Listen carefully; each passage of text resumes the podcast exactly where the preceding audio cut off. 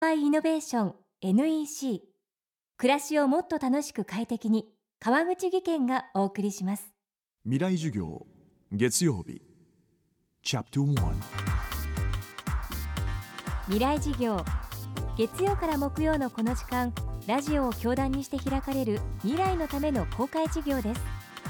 今週も昨年秋に開催した公開事業の模様をお届けします。テーマは明日の日本人たちへ未来を変えるイノベーションは起こせるのか。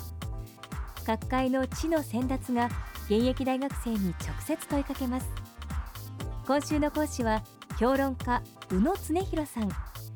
AKB48 仮面ライダーをはじめいわゆるオタクカルチャーの批評が本業ですが地方創生大臣の石破茂さんとの対談をはじめ政治社会問題も鋭く論じる気鋭の評論家です。そんな宇野さんが今回の授業で掲げたテーマは地方創生の時代へ。イノベーションはどこに起きるのか。2020年へのブループリント。2020年にやってくるあの大きなイベントをきっかけに宇野さんは東京と地方のこれからについて学生たちに問いかけました。未来事業1時間目。キーワードは東京オリンピックが地方と東京をつなぐ。今回の東京オリンピックっていうのは、まあ、6年後っていうねなんか手が届くんだけど実感しにくい未来があると。だからそのせいで何かリアリティが湧かないところがぶっちゃけあると思うんですよ。でところが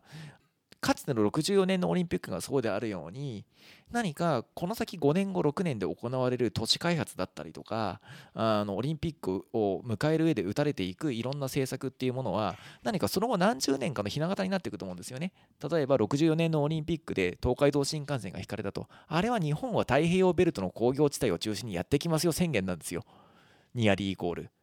でカラーテレビがどんと普及するっていうのはこの先日本っていうのはテレビメディアでやっていくってことにもやはり結果的に意思表明になってたと思うんですよね。実際に世の中はそうなっていたと。で同じようにこの2020年のオリンピックっていうとも何か東京ローカルのちょっとしたひと夏のイベントということ以上の意味がおそらく、えー、ある。でそういった時に果たして東京と地方の関係はこのままでいいのかメディアの在り方はこのままでいいのかとかね。そういった問いかけを大きくはらんでいると思います。実際に、えー、と今僕が考えているのは、例えば都市開発の問題なんかで言うと、何かこう東京っていうのは非常にこう大きすぎる都市なんですね。あのニューヨークもロンドンも東京ほど規模が大きくないんです。東京ってやっぱり異様に膨らんだ都市で、この先、日本っていうのはどんどん東京一極集中になっていくんで、ますます大きくなっていくと。そこで、東京っていうのはもう少し適正なサイズに分割するのはどうだろうという、東京5分割計画っていうのを今考えていて、あの東京の都心の例えばこう銀座とか丸の内とかであるいはなんかこの先どんどん開発されていく湾岸ですね。埋め立て地の方とあの言ってしまうと八王子とか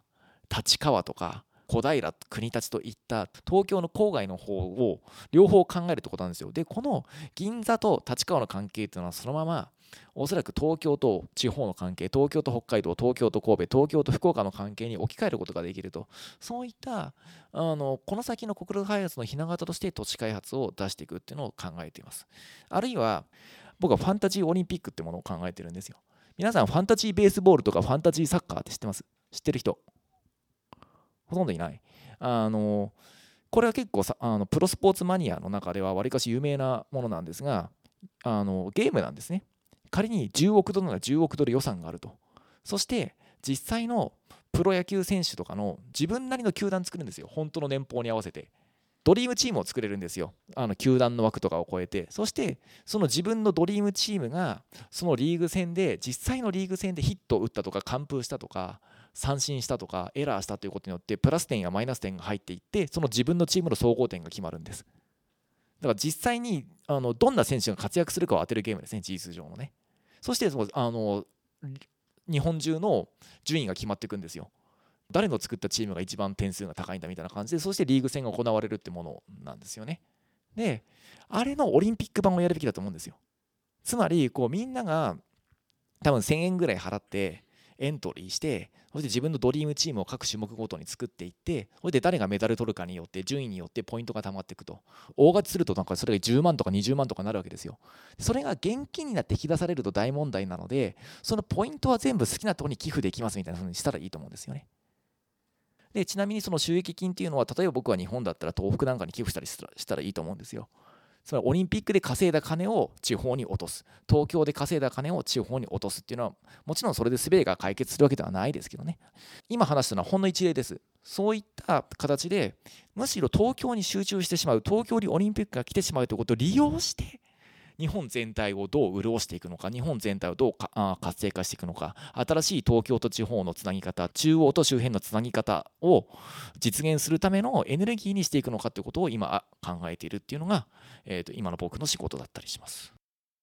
宇野恒弘さんの講義は現在完全版ビデオポッドキャストでも配信中です。未来事業2014で検索してチェックしてください。またこのサイトでは山崎真理さん千住博さん伊藤豊夫さん真鍋大斗さんの公開事業の様子も見ることができます。未来事業明日も宇野恒弘さんの講義をお送りします。川口技研。階段での転落大きな怪我につながるので怖いですよね。足元の見分けにくい階段でもコントラストでくっきり白いスベラーズが登場しました。皆様の暮らしをもっと楽しく快適に